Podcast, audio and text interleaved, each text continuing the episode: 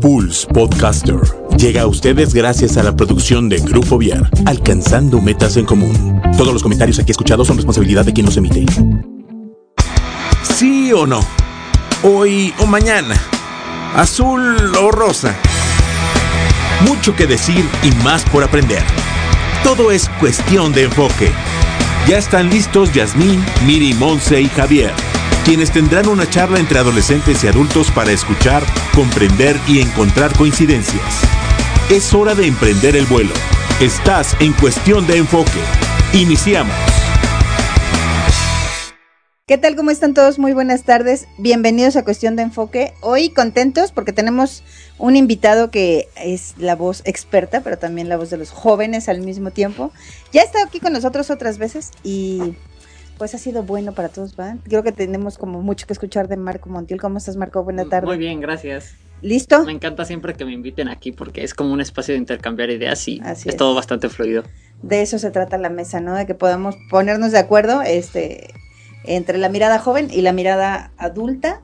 Y bueno, pues hemos venido teniendo capítulos bien interesantes, chicas, ¿va? ¿Cómo están, terrazas? Bien.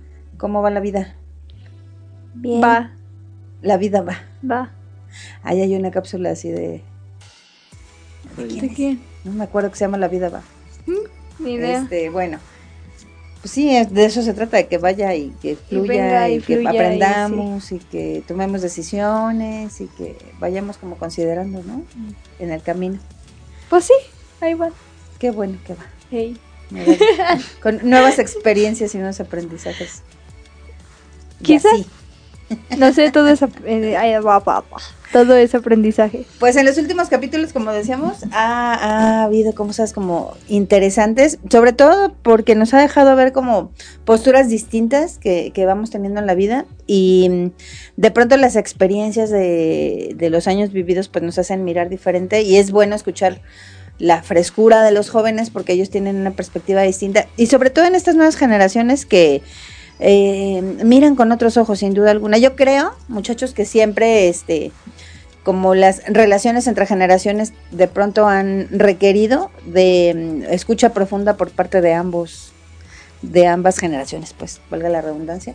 Pero que en esta ocasión, ante los cambios tan abruptos que se están dando, pues requiere mucho más atención por parte de los chavos y por parte de nosotros los adultos, ¿verdad? Estamos en época de globalización, Marco.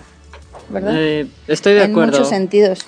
De hecho, también incluso en arte, siempre ha habido una ruptura de lo que ya hay por parte de las nuevas generaciones. Por ejemplo, si hablamos de el romanticismo se opone, por ejemplo, al barroco y el realismo se opone al romanticismo, a esos excesos. En general creo que siempre tratamos de innovar, de hacer algo que nos diferencie. Y creo que también los jóvenes siempre queremos escuchar un poco de experiencia creo que también la clave está en el equilibrio. Es verdad. A ver, eso que eso último que dijo Marco es interesante. Los jóvenes sí quieren escuchar la experiencia. Sí. Los millennials también. Sí, todos. Porque de repente se antojaría como que los millennials quieren este hacer prácticos, ¿no? Y, que como si ya tuvieran todo fríamente calculado y van como como, como decíamos hace rato, improvisando en la vida, ¿no? Y, y, tienen una gran capacidad de adaptación, eso no se niega. Pero sí les gusta a ustedes escuchar la experiencia, sí están como abiertos a aprender de los más grandes, de los más experimentados. Siempre y cuando sea una experiencia coherente, sí. Es que mm, hay, veces en donde los adultos dicen que quieren ser escuchados por los adolescentes, pero son incongruentes con lo que dicen y hacen. Entonces, ¿cómo quieren ser escuchados si no hay una congruencia dentro de sus vidas? Y con los chavos pasa igual, ¿no? sí, pero pues... Yo discreparía un punto con el, un poco con el punto de Sara. Siento que no está bien generalizar a los adultos como todo, así como no está bien generalizar a los jóvenes. Yo personalmente trato de oír siempre de este tipo de discursos de ellos son así, ellos son así, porque siento que solo es fomentar prejuicios. Yo creo que cualquier plática que se esté dispuesta a presentar argumentos, experiencias, valorar opciones, siempre es bien recibida por todos. Creo que al final eso es lo que nos hace crecer, ¿no? Que podamos ir por la vida compartiéndonos y recibiendo, este, pues también el punto de vista de los demás. Al final, pues todo mundo emite sus opiniones desde el observador que tiene, ¿no? Así es. Sí. Y quizá a veces parezca como que no es congruente, pero pues probablemente es que no se esté comprendiendo u observando de la misma manera y hay que tomar las opiniones de todo el mundo y poderlas ir adecuando a, a lo que nosotros somos o que buscamos. De hecho, un punto interesante es, por ejemplo, el modelo de los cinco grandes rasgos de personalidad. Y siento que es común que en la gente joven tiendan más a la apertura a la experiencia, es decir, a correr riesgos. A diferencia de los adultos que tienen posturas más conservadoras, por decirlo de alguna manera, posturas más orientadas hacia la seguridad y el bienestar. Supongo Claro. que eso también será por las responsabilidades que se adquieren. Seguramente. Es verdad, porque cuando eres chavo crees que el riesgo es todo, ¿no? Que en realidad no te va a pasar nada. Lo habíamos hablado en otra ocasión, ¿se acuerdan? Sí. Este, de pronto se ve el riesgo como "Ah, algo que simple y sencillamente hay que vivir, ¿no? Eh, Sí te puede llegar, llegar a, servir la experiencia, pero no hay necesidad de que se viva necesariamente el riesgo, ¿no? Podríamos este, aprender de otras maneras y sí creo que la voz de la experiencia puede ser como importante para ustedes. También este, creo, Marco, que esa, esa postura de la que tú hablas más conservadora tiene que ver con haber ya eh, pasado por algunos momentos en los que se ha aprendido y que se busca efectivamente la, la seguridad desde la responsabilidad. Pero como, ti- como dices, o sea, no, no se puede generalizar, no todos, no todos los adultos este, somos iguales, como ninguna persona es in- igual a otra, ¿no? Pues es que cada acuerdo. persona tiene su modo de ver la vida y el modo de vivirla.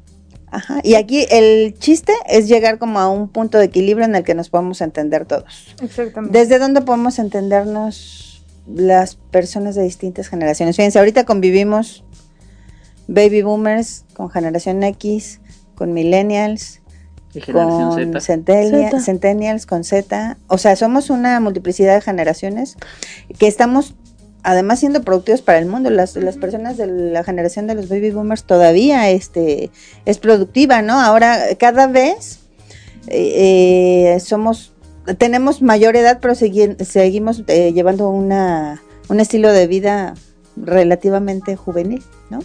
Sí. somos mucho más productivos en la medida en que vamos creciendo de lo que eran las generaciones anteriores. Antes a los Ujú. 40, 50, pues ya este, las personas se retiraban y se dedicaban a hacer pues su vida como ya, ya personas de edad avanzada y hoy vemos personas de 70, 70 y tantos años trabajando en la universidad. Hay muchos maestros, por ejemplo, que, que Que tienen muy- muchos más de 70, ¿no? Sí. Y son excelentes profesores, son Pues- productivos a- aún. Pues es que antes la vida era muy acelerada, o sea, desde muy pequeñitos, desde los 13 años comenzaban, 14, perdón, comenzaban a casarse y a tener familia y a tener hijos. Y pues en cierto aspecto adelantaban etapas dentro de su crecimiento. Sin embargo, en estos momentos la vida ya ha estado por más etapas y las cosas se han calmado, o sea, las personas eh, comienzan a tener familia a los, por muy 30. jóvenes, 20, Veintitantos. 25 a 40 años. Entonces, obviamente, el cuerpo no se ha estado desgastando tanto y puede dar para más. ¿Sí crees? Yo creo que la vida es más acelerada ahora, Sara. Pero hablo de acelerada en el sentido de formar familias. ¿Biológico, Biológico, sí. Social, biológico, social. Sí, porque si hablamos como de ah, ritmo de vida, No, Sí, ahorita es mucho más, ahorita más es muy acelerado. rápido. es mucho más acelerado ahora. Este, incluso el tiempo pareciese que se nos va más rápido porque Sí. vivimos, bueno, Muy rápido. corriendo y todo es como un bombardeo de rápido, rápido, rápido, rápido, rápido, ¿no? Este, y además la alimentación es súper diferente. Las personas, este, antes, bueno, llevaban todo un proceso, todo un ritual, por ejemplo, para el asunto del- de la comida. Pues, ¿no? por ejemplo, y eso ahora de, ya comemos eso de la comida, yéndonos muy atrás en la época de los hebreos, eh, que fueron los creadores de la eh, dieta kosher, no se podía utilizar un utensilio para dos cosas, o sea, tenían una estufa determinada para cada alimento, eh, un cuchillo determinado para cada alimento y de hecho solamente podían comer animales no carroñeros que solamente comieran hierbas y con la pezuña corrida. Y de no podían comer mariscos y solamente pescado. Ok. Entonces Mm. eran muy nutritivos en ese aspecto, Sí, o sea, la vida era en ese aspecto mucho más sana, ¿no? mucho más sana. Y digamos, no tienes que ir y pagar una membresía de un gimnasio porque la vida era subir, bajar, caminar, Exacto. este, etcétera. Hacías el ejercicio en la vida cotidiana. Hoy es diferente. Pues es que no habían, por ejemplo, fast food, o sea, comida rápida. Exacto. No habían ese tipo de cosas ni consumían tantas grasas. En estos momentos la comida rápida es lo mejor porque la comes rápido y puedes seguir haciendo cosas rápidamente. No es lo mejor, pero la comes rápido. Pues sí, O sea, tiene más que ver con nuestro estilo de vida eh, acelerado. exactamente. Y entonces, ok, somos más productivos la mayor parte del tiempo, pero eh, quién sabe cómo está el estilo de vida, tendríamos que revisar. Son regalitos de la globalización, ¿no? ¿Qué se siente crecer en, en medio de la globalización, muchachos? Bueno, creo que tiene sus ventajas y sus desventajas, como todo, básicamente. La ventaja de estar en un mundo globalizado es que puedes conocer más cosas, puedes aprender. Si te interesa, por ejemplo, un grupo musical de otro país, puedes entrar, descargar su música, apoyarlos más de manera más fácil.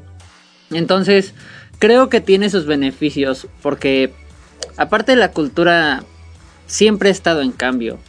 Y creo que adaptar elementos y tratar de entender también cómo viven las otras personas es muy productivo.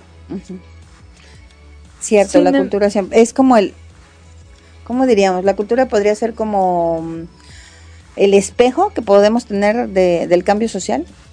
Sí. Sí, es como la prueba y es como de quieres ver un cambio, pues ahí está tu cultura. Ok, sí es cierto, porque yo me acuerdo cuando era un poquito más joven, tantito, casi de la edad de ustedes, este que... Hace um, muchos ayeres. Digo, pensábamos como en otro país y era, ah, es otro país, ¿no?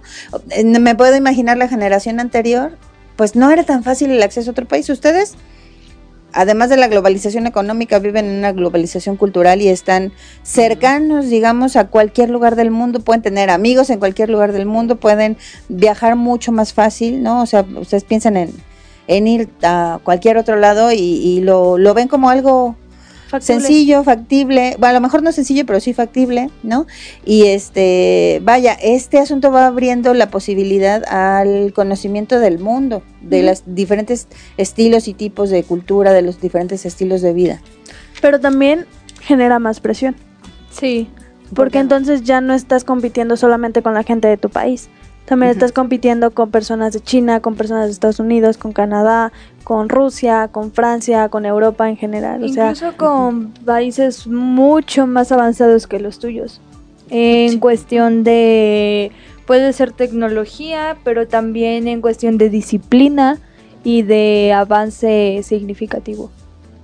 A ver, un ejemplo, Miri. por, Por ejemplo, O eh, la que O las dos, yo ¿no? quiero. O sea, los tres.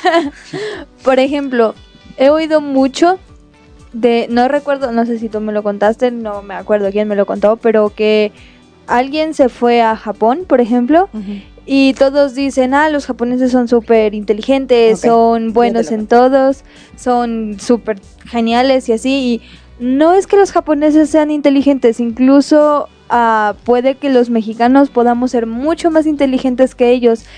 Pero el caso es que los japoneses son súper disciplinados.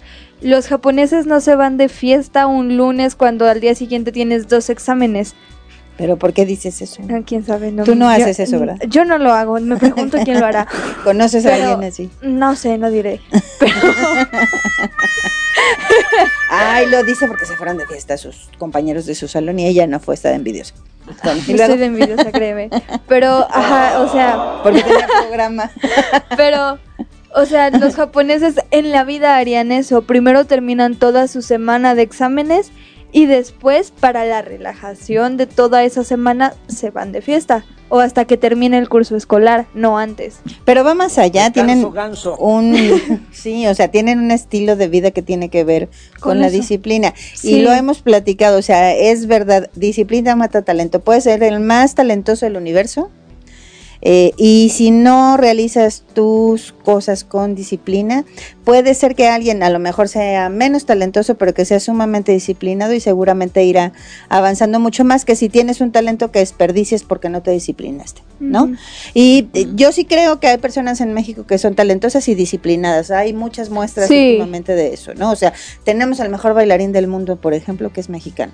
Así es. Claro que se tuvo que disciplinar y a lo mejor viajar a otro lugar en donde se puede desarrollar mejor. Yo acabo de leer en, en redes sociales ayer y hoy que eh, un chico en Inglaterra ganó el premio a la mejor tesis, ¿no? Y es mexicano. Entonces, este, digo, hay muchos mexicanos brillantes eh, que nos han dado muestra de cómo se hacen las cosas, ¿no? Pero el caso es aquí, ¿por qué tienen que irse a otro país y no brillar en tu propio país? Ok, yo tengo una exalumna, ustedes la conocen, Janet, le mandamos Ah, muchos sí. saludos, que es una, es una niña este, talentosísima, ¿no? Y que a pesar de las circunstancias y de los, bueno, los grandes quiebres que ha tenido en su vida, este, sigue destacando en, en un deporte en el que ella es excelente y teniendo excelentes calificaciones, ¿no? Es, eh, este, yo creo que como ella, hay muchos otros chicos que en este momento están haciendo su lucha, ¿no? Sí, Marco es es. disciplinado, por ejemplo, Sí. ¿no? Sí es disciplinado usted, joven. Pero, pues, Sí, creo que sí. Ok, y entonces las metas, o sea, no quiere decir que no cuesten trabajo, pero van siendo más factibles de conseguir porque te enfocas y te vas disciplinando lo que hay que hacer.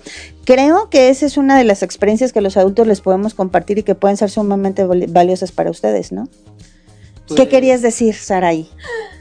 Bueno, esto lo voy a decir, pero es verdad que no solamente con pasión se gana, el dinero también mueve al mundo y necesitas cierto porcentaje para poder moverte. Entonces, hay cierto porcentaje, por ejemplo, en deporte en México que de dinero que incluso se redujo y es como hay talento aquí que puede que podría ser impulsado con un poco más de eso, pero no puede ser impulsado porque en lugar de mirar hacia allá, miran hacia otros lugares y los dejan un poco de lado. Puede ser, sin embargo, aún para este asunto de, no, no aún, o sea, para este asunto del dinero también se necesita la disciplina. Sí, también. Y yo sí creo que tienes razón, el del dinero este, genera muchas oportunidades, pero me parece que primero está la pasión y la disciplina. Obviamente. sí. Yo siento que, bueno, primero para responder a la pregunta de Monse, ¿por qué se va la gente? ya se le había Pues- olvidado qué preguntó. Pues lo que pasa es que uno como individuo entra en un dilema. ¿Puedo quedarme en mi país, intentar cambiar las cosas que vayan a mejor? ¿O puedo simplemente concentrarme en lo que quiero lograr a futuro e irme al mejor lugar que pueda hacerlo? Entonces, yo supongo que muchos simplemente quieren su propio crecimiento y realmente no puedes echarte todo el peso de cambiar un sistema tú solo, porque es casi No. imposible. Tú solo no, pero igual este con acompañamiento, digamos, ¿no? Igual con este un generando sinergia entre todos, pues los cambios son factibles, no tampoco quiero decir que sean fáciles, ¿no? Pero Pues de hecho incluso la iniciativa privada ha sido quien más ha apoyado, así por es. ejemplo, Guillermo del Toro con estos chicos de la Olimpiada de Matemáticas, me parece. Este, yo creo que ahí- ahí está el futuro, que organizaciones, empresas se interesen en talentos y los inviertan en ellos. Sí. Sí. ¿Qué piensas? Pues eso. Justamente eh, cuando estaban diciendo de personas eh, mexicanas que han sido exitosas últimamente, pues pensaba eh, justamente en los eh, cineastas, porque los Oscars últimamente hemos visto que quienes ganan los premios a mejor dirección, eh, algunas veces a mejor fotografía, han sido gente mexicana. Creo que solamente en una ocasión se rompió como el ciclo de que fuera un mexicano y ganó un estadounidense, pero después volvió el, el mexicano a ganar. Tenemos una cultura maravillosa, ¿no? Sí, o sea, somos el único país loco que celebra la muerte. Por ejemplo. Y es, es Y preciosa. que se burla de ella. Y que se burla y es preciosa.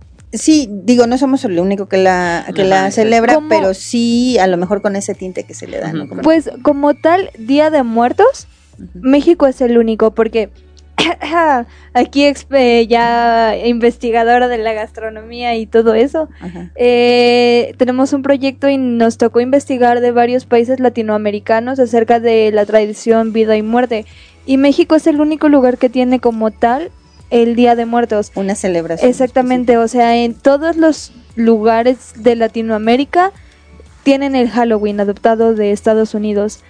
Colombia, que es lo que nos tocó a nosotros, solamente tiene el Día de las Velitas, que es conmemoración a sus muertos, pero no es como tal una celebración a eso, solamente se prenden velas para conmemorar la muerte de sus seres queridos y se lanzan globos de cantoya, pero como tal no es de que del por ejemplo las Catrinas y todo los Catrines. O sea, tú dices como fiesta, ¿no? Porque como culto a los muertos hay muchas culturas que, Como vas a este, Kenia, que sin lo ir más lejos. Exacto. ¿Qué pasó? ¿De qué te ríes? Chiste local. Ah, o, o sea, nos tienen que explicar el chiste local porque si no nos quedamos así como que ¿qué dijo? Pero No, sí hay muchas culturas milenarias que han Sí. tenido este pues este especial eh, culto por los muertos y que dependiendo del lugar y este eso, la cultura en donde se desarrolle son diferentes, ¿no? incluso el antiguo egipcio. Exactamente, Egipto. Egipto. Sí, en Egipto era una cosa Eso sí. impresionante, ¿no? Los no sé en la actualidad cómo estará el asunto. En, la verdad es que no sé cómo, cómo ahora lo vive la cultura egipcia, Pues pero en la antigüedad era muy importante, ¿no? Los hindúes, los griegos, o sea, había muchas distintas maneras de dar culto a las, a las personas que ya no estaban con nosotros. ¿no? Y este... Y nada, o sea, va cambiando dependiendo de dónde estemos. Pero fíjense, ese es un ejemplo de que antes no lo sabíamos, ¿no? O sea, antes las culturas estaban como aisladas hasta cierto punto y tenemos que esperar mucho tiempo para poder saber, este, pues cómo se realizaban las cosas en un lado y cómo en otro lado. Y luego se daban como mito, ¿no? Rapidísimo, se daban muchos mitos. Era Así es. como en, por ejemplo, acá en México, en Europa hacen esto. Ah, sí puede ser, no lo sabemos, pero pues lo creemos y ahora ya es como lo eh, lo hacen y, sa- y hay evidencia de que se hace. Sí, así es. Y ahora, pues bueno, está ocurriendo el asunto y lo puedes estar viendo desde el otro lado del mundo. Así es.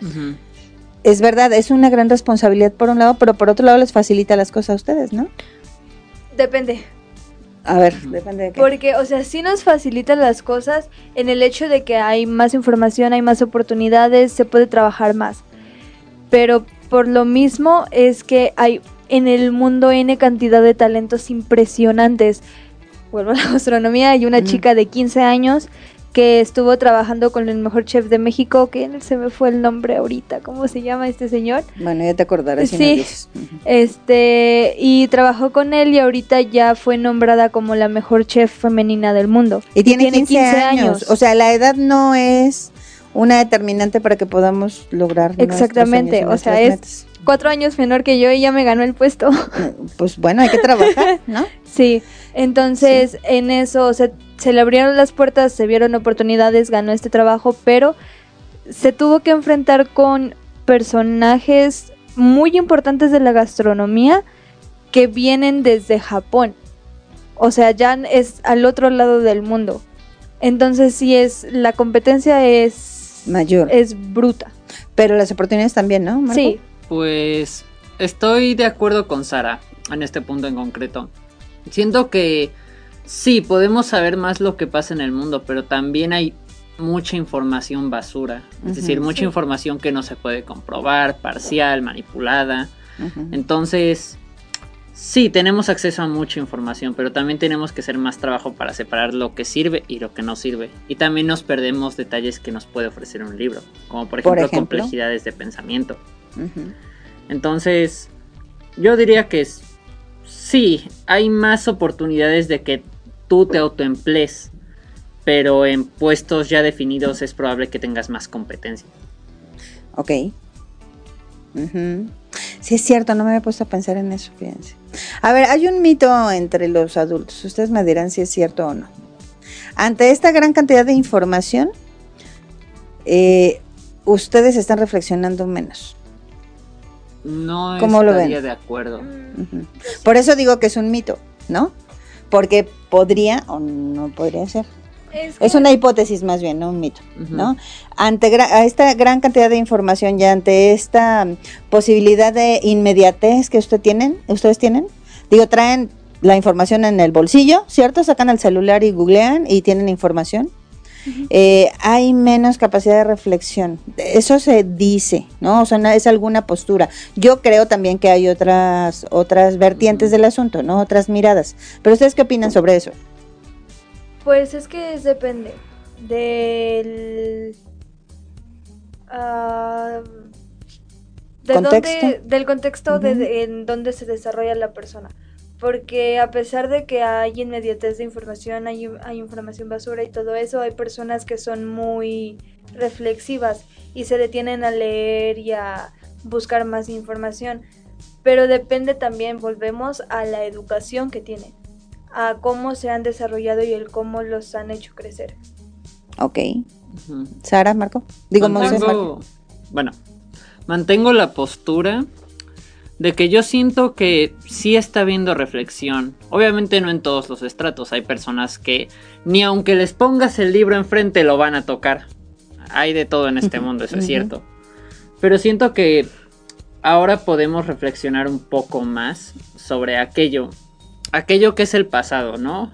Cosas que hicieron generaciones atrás de nosotros y qué queremos. Por ejemplo, el tema del cambio climático está muy vigente ahora. Y diría que vamos haciendo transiciones para bien. Obviamente también hay gente que utiliza estos temas para manipular y vender ciertas ideas, pero creo que en general estamos transicionando bien. Ok, Mon.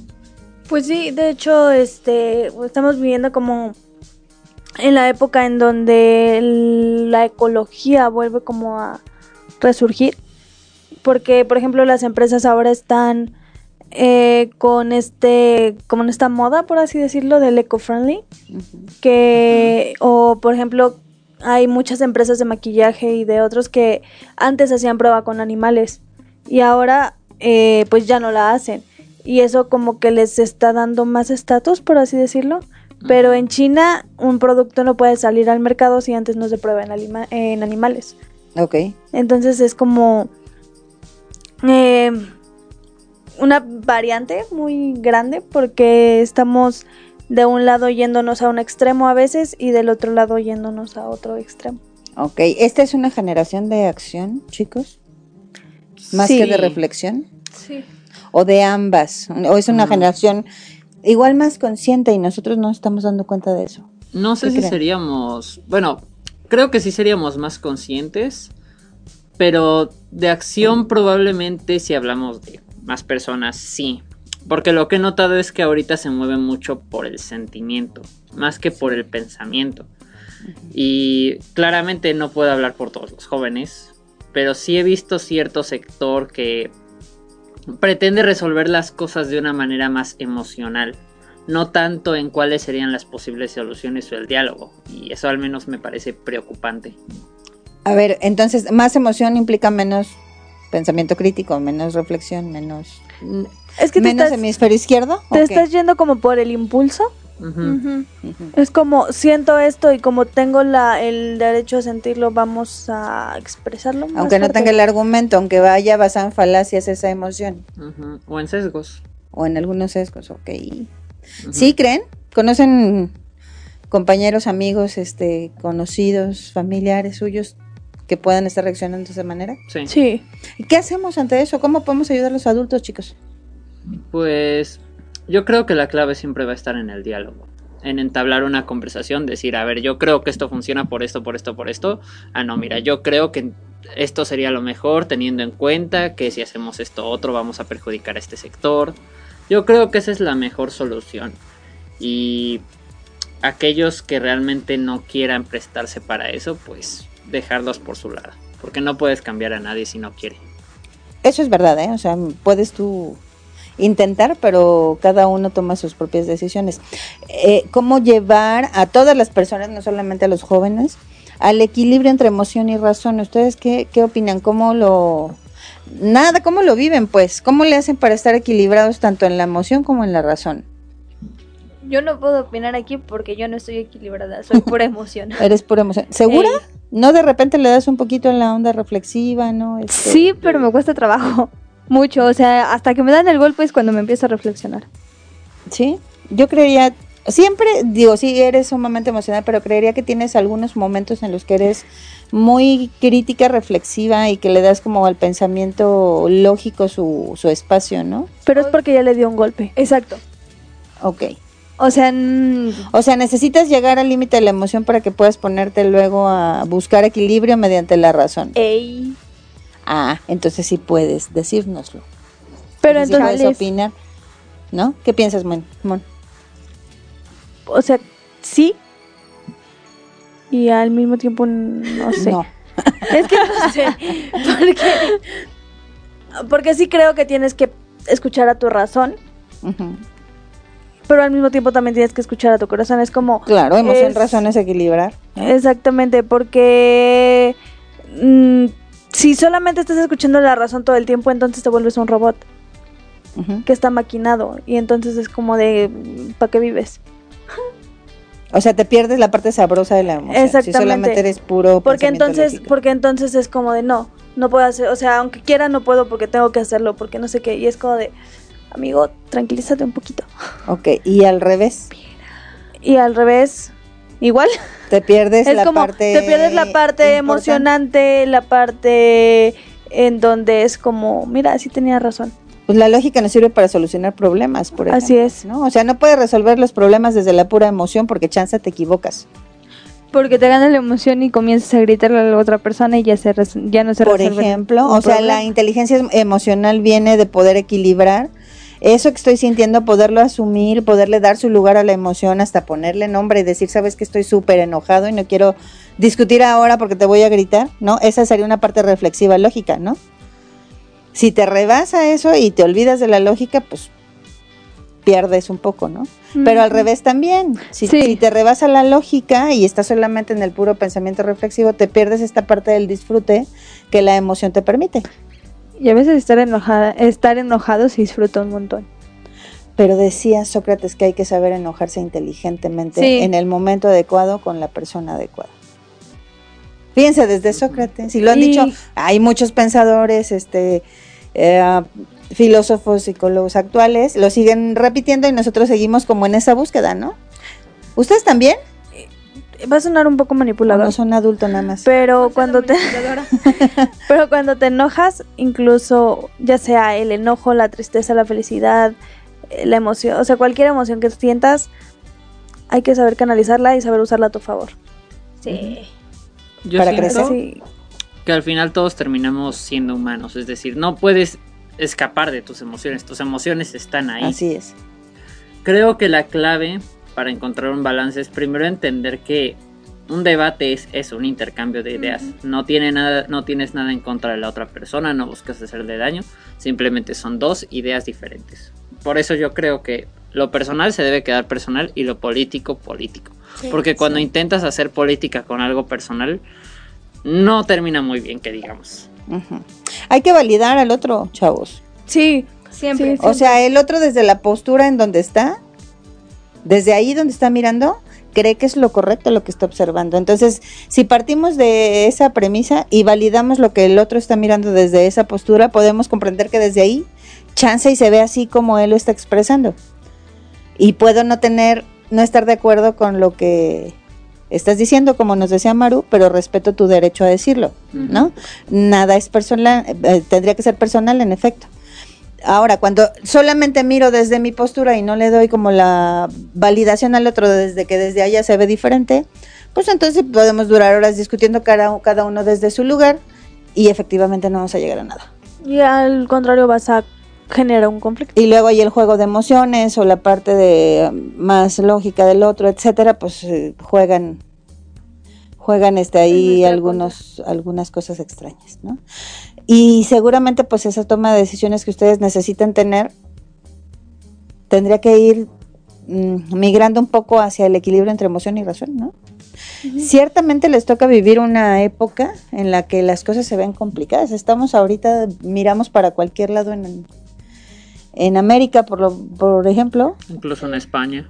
en Europa, ¿no? En, en pe- en pequeñas zonas en donde empiezan a, a surgir este, algunos, algunos este, conflictos, algunas manifestaciones, que ya no están solamente en el manifiesto pacíficamente lo que pienso, ya están yendo a más por una necesidad social que se está presentando, ¿no? Por ejemplo, hace poquito leía que el mundo y Latinoamérica creía que Chile era como el que estaba mejor en cuestión como política y social.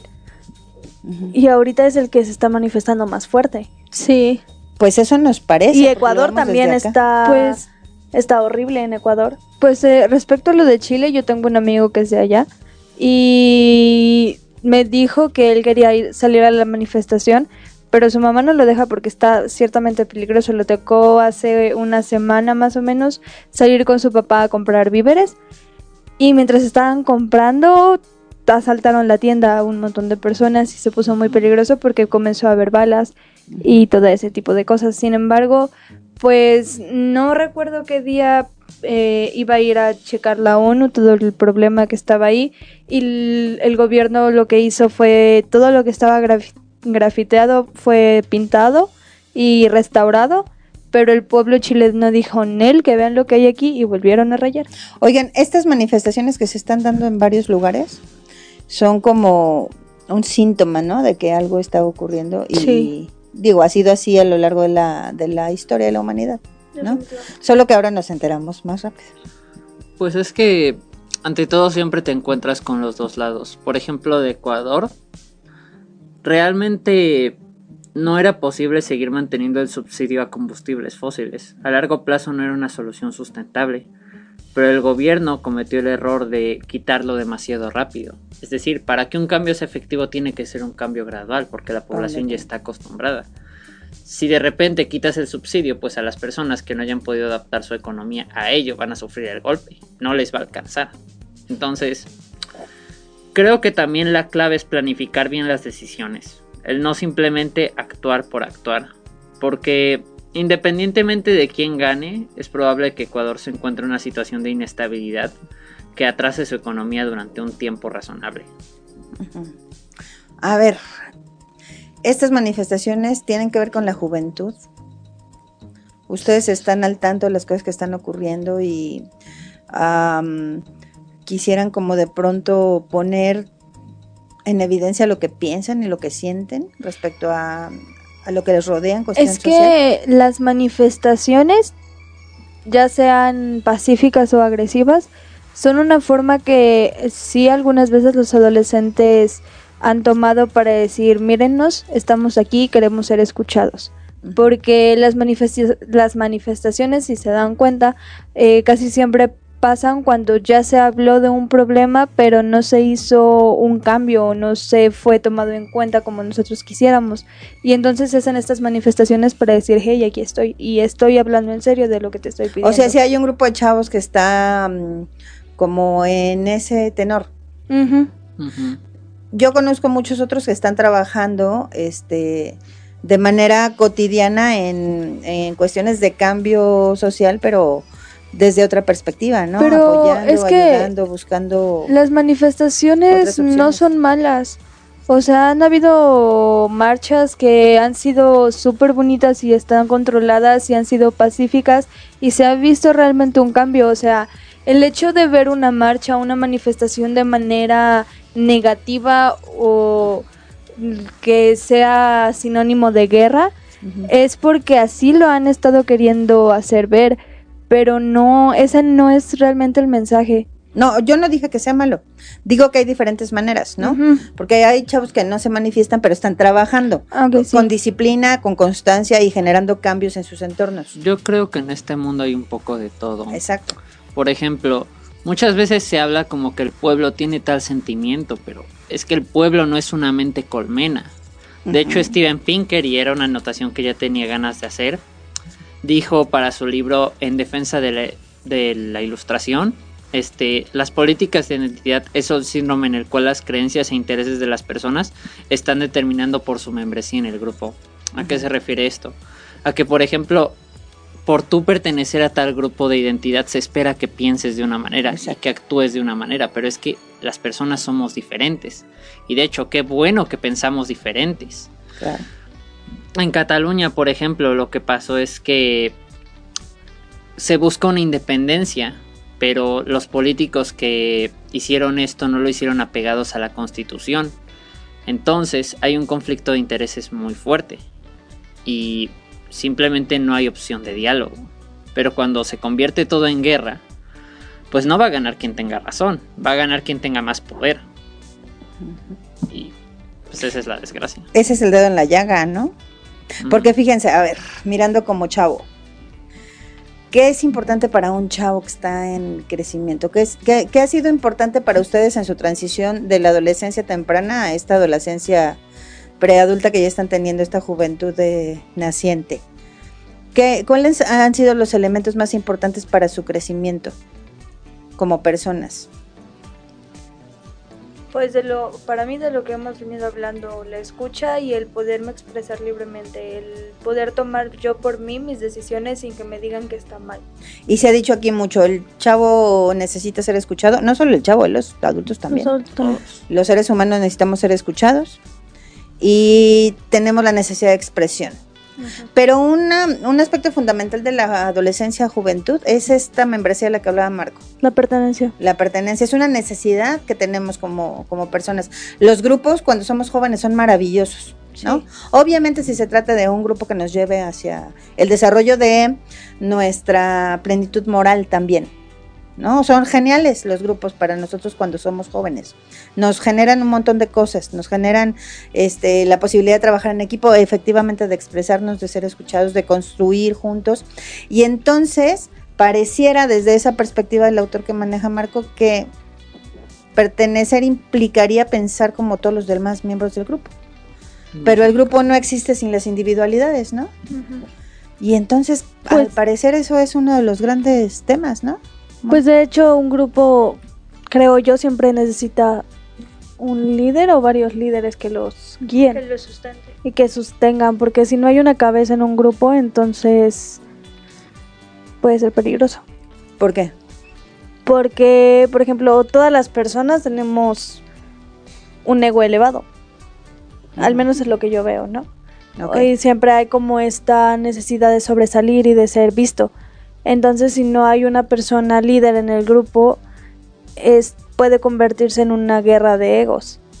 Yo siento que también depende mucho el objetivo del propio grupo, es decir, no es lo mismo un grupo de amigos con los que tú sales, por ejemplo, a divertirte, que un grupo que trata de hacer un cambio social.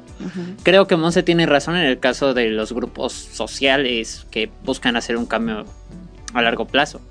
Pero siento que en el grupo de amigos los roles son muy cambiantes, ¿no? Un día yo puedo tener iniciativa y vamos a salir a este lugar, pero otro día otra persona puede también querer hacer otra actividad, ¿no? Y creo que en ese caso también hay que ser flexible, no verlo todo como relaciones rígidas, sino cambiantes. Ok. ¿Qué sería lo importante de vivir en grupo? Aprender el uno del otro, no quedarse estancado en lo que solamente una persona cree, sino mirar desde otra perspe- perspectiva y aprender sobre ello. Cambiar para crecer. Porque es parte de la naturaleza misma del ser humano, ¿no? Somos entes sociales. No Así podemos es. vivir independientes y separados unos de otros. Jajaja, ¿quién dice que no? No se puede. No. Siempre, siempre buscas una manera de encajar con algún grupo. Exacto, Ajá. o sea, no, tú tienes, por ejemplo, a tus amigas, tus amigos, Ah, ¿no? bueno, sí. Este, eh, y ese, el pertenecer a ese grupo te genera, este, sentimientos de, de solidaridad, de eh, amor por ellos, de amistad, de aprecio, etcétera. O sea, no podemos vivir aislado, tienes una familia a la que perteneces, ¿no? Este, el hecho de no encajar en determinado grupo es otro, otro, Otro asunto. rollo. Y eso también depende de qué tan capaz soy de, de llevar el punto al plano reflexivo, al, al plano lógico de cuál es la razón por la que no estoy encajando y a lo mejor si es importante para mí pues hacer la, búsqueda de cómo, cómo incluirme más en, en, esa, en ese grupo de personas, ¿no? Si no es importante para mí, pues nada, o sea, tengo otros a los que realmente puedo pertenecer y que me ayudan a crecer. Y ahora, este es un tema importante porque hay muchos grupos que no necesariamente tienen pues buenos objetivos o que me van a ayudar a crecer y muchos chavos de pronto se equivocan en ese tema, ¿no? O sea, por pertenecer a algo, este, llevan a cabo acciones de las que no están de acuerdo, simple y sencillamente por estar ahí. Por pertenecer. Y entonces por eso sí creo que la parte reflexiva en este tema sería importante, no solo la emocional, ¿no? Tanto una como la otra. Y también tener bien en claro quién eres. Claro. Sí. Y tus metas, tus ideales, tus como tus convicciones. Es como si no tienes claro quién eres y no tienes claro qué es lo que quieres, entonces te puedes ir por la corriente, decir, ah, sí, esto es lo que quiero, aunque en el fondo tienes una vocita que está diciendo, hey, eso no es lo que quieres, pero crees que es lo que quieres. En mi experiencia como adulta, esa vocecita, que se puede llamar, no sé, como ustedes quieran, intuición, este, razón, Pepe Grillo. Pepe Grillo, conciencia, tiene la razón. Sí. ¿no? Porque no solamente está la vocecita cuando eres chavo, también está cuando eres adulto. Y usualmente es esa parte de conciencia que te dice, eh, espérate, espérate, espérate, tú no eres... No es así. Así, ¿no? Algo que estuve hablando con Sara, de hecho, hace tiempo, es que yo creo que las personas deben ser fieles a sus principios. Es así. Y sobre todo, que haya más personas con principios, que muchas veces se siente como que hiciera falta. Yo siento que en un grupo siempre debe de existir la libertad de actuar. Es decir, si tú no te sientes cómodo, no hacerlo. Y si quieren condicionarte para que lo hagas, en plan, si no haces esto no puedes ser nuestro amigo. Pues mejor no ser su amigo. Mejor solo que mal acompañado.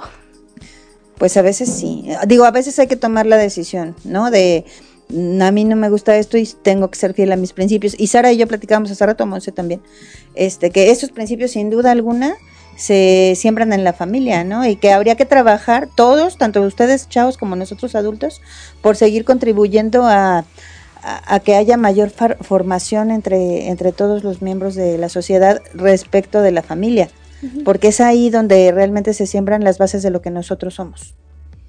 ¿Va? Para bien, esperemos. En el, en el mayor de los casos y en algunos otros casos, pues tristemente, pues a lo mejor para mal, ¿no? Pero habrá siempre las alternativas de seguir creciendo como persona. Ya se nos fue el tiempo, chavos. ¿Ya? Sí, Justo lo que tan veía. pronto, ¿verdad? Necesitamos como pensar en una conclusión que nos ayude a, a cerrar hoy la mesa y sí quisiera como dejar abierto el tema para, para otros capítulos porque efectivamente necesitamos hacer este tipo de reflexiones con los chavos, ¿no? Este, de pronto estamos muy centrados en lo que necesitamos hacer para tener, para llegar, para etcétera, pero estoy de acuerdo con lo que los muchachos han dicho respecto a que el diálogo es una de las formas más importantes que tenemos los seres humanos para poder aprender y que seguramente entre generaciones es el diálogo lo que nos va a llevar a tener mucho mejores frutos. Así es. Conclusiones, muchachos. De allá para acá. Bueno. El invitado primero. Ok. Siento que la mejor forma es empezar a exponer, a decir un punto de vista. Y sobre todo, a intentar que ese punto de vista sea entendido, porque muchas veces no llega a ser del todo claro. Entonces, creo que es bueno que exista la globalización, creo que es bueno que se compartan las culturas y sobre todo creo que es bueno que tratemos de entender cómo se viven los demás. Gracias, Marco, por acompañarnos.